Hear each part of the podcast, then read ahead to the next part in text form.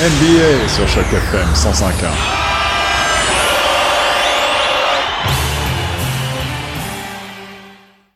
Bonjour, c'est Cédric pour Choc FM pour du sport euh, avec euh, une chronique sur, euh, sur le début des séries, donc ce qu'on appelle les playoffs pour les Toronto Raptors.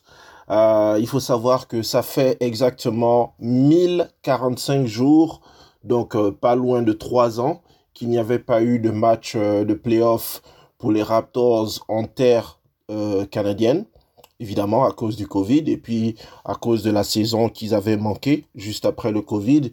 Donc euh, oui, c'est un événement qui va avoir lieu ce mercredi soir 20 euh, avril à Toronto.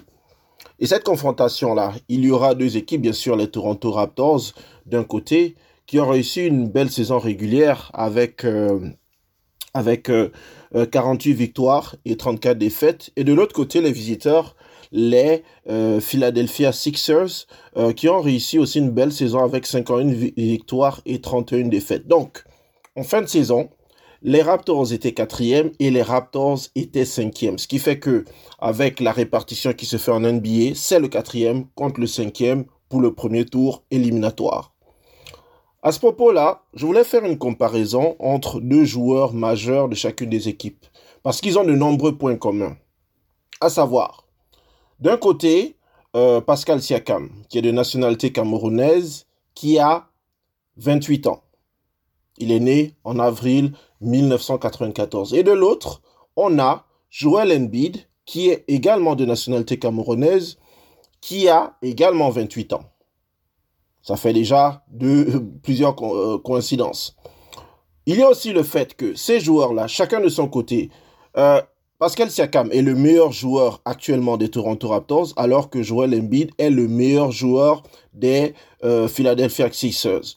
Donc, ils ont réussi, ils ont commencé leur carrière quelque part ensemble, dans un camp en Afrique. Ils ont évolué un peu chacun de son côté euh, dans les universités américaines. Et finalement, ils se sont retrouvés en NBA, ce qui est une grande fierté ben, pour le Cameroun euh, déjà, mais aussi pour l'Afrique en général. Et ce qu'il y a de particulier cette année, c'est que euh, Joel Embiid a fini meilleur marqueur de la saison régulière en NBA. C'est la première fois, de, je pense, de l'histoire de la NBA que un, non-américain gagne ce titre-là, alors que de son côté, il y a trois ans, euh, Pascal Siakam avait gagné le championnat de la NBA. Donc des trajectoires qui sont un peu euh, opposées, chacun évolue dans un sens, mais c'est une belle confrontation qu'il y a à prévoir euh, à partir de à partir de ce soir. Il faut savoir que dans ces confrontations là, les, les Raptors avaient perdu les deux premiers matchs puisque ce sont des matchs en série de maximum 7 matchs. La première équipe à remporter euh, 4 matchs va vers le second tour. Actuellement, comme je disais, les Raptors au cours des matchs qui ont eu lieu euh, la semaine dernière et plutôt cette semaine.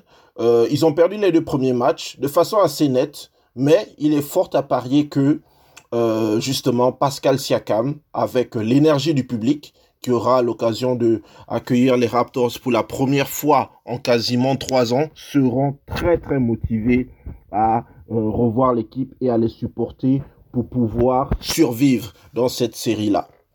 Je voulais noter aussi que pour Joel Embiid, donc que j'ai comparé à Pascal Siakam. Ça va être un match assez spécial parce que en 2019, pour ceux qui se rappellent, l'année du championnat des Raptors, c'est dans ce stade de, Toronto qu'il y avait eu la fameuse image euh, de Joel Embiid euh, qui sort euh, en pleurant du stade, enfin du stade, du parquet après le fameux shoot de Kawhi Leonard à la toute dernière seconde qui éliminait l'équipe des euh, Philadelphia Sixers. À cette occasion-là d'ailleurs, euh, j'avais eu l'occasion de lui parler euh, comme ça et lui poser quelques questions. C'est une c'est une image qui avait fait a cette image là justement de Joel Embiid qui avait fait le tour du monde et c'est quelque chose qui le poursuit toujours puisque à chaque fois que il joue contre les Toronto Raptors, il est assez marqué quand même psychologiquement. Ce qui est certain, c'est que nous allons suivre cela au cours des prochains jours à partir de ce mercredi et puis pour le reste de la semaine en espérant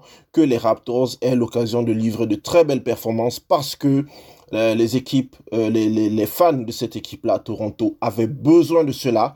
Ils n'avaient pas pu voir leur équipe depuis trois ans et c'est vraiment euh, avec une grande excitation que tout le monde va les suivre. Donc il y aura moi, il y aura Étienne pour suivre cela de près. Allez, c'était Cédric pour chaque FM. On se retrouve au cours des prochains jours.